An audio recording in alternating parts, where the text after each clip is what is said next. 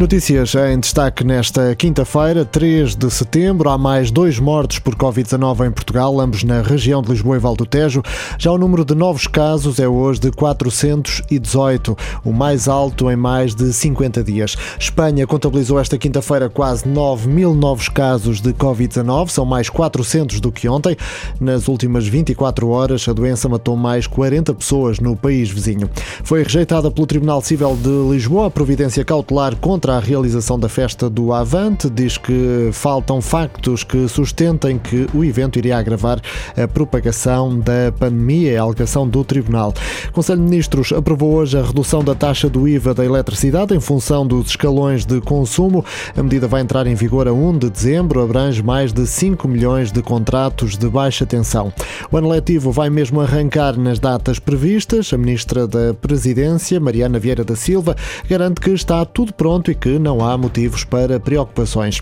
Dois militares da GNR sofreram esta tarde queimaduras de primeiro e segundo graus num incêndio em Sinfãs, distrito de Viseu. São elementos da Unidade de Emergência de Proteção e Socorro da GNR de Armamar e foram transportados de helicóptero para os hospitais de Coimbra.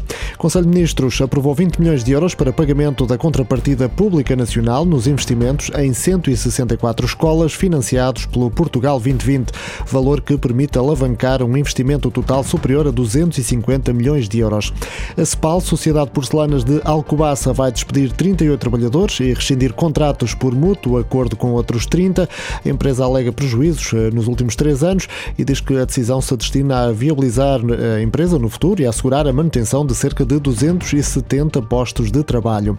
A Rede Europeia contra o Racismo alertou hoje para o que classifica como um aumento muito preocupante de ataques racistas da extrema-direita em Portugal nos últimos meses meses. Numa declaração hoje divulgada em Bruxelas, a rede reclama uma resposta urgente das autoridades portuguesas.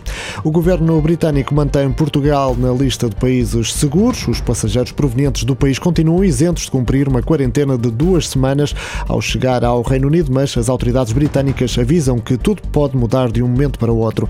Diferente decisão tomou o país de Gales, que decidiu retirar Portugal da lista, mantendo, no entanto, a Madeira e os Açores. As agências de viagem viagem vão ter de voltar a pagar os cancelamentos em dinheiro. O governo decidiu eliminar a cláusula de exceção que permitia às agências reembolsar os clientes com vouchers ou reagendamentos. Morreu Dito, antigo futebolista internacional, treinador e também comentador. Estava atualmente no Gil Vicente como diretor e acompanhava a equipa quando morreu vítima de ataque cardíaco fulminante. Foi jogador do Benfica, do Braga e do Porto, entre outros. Tinha 58 anos.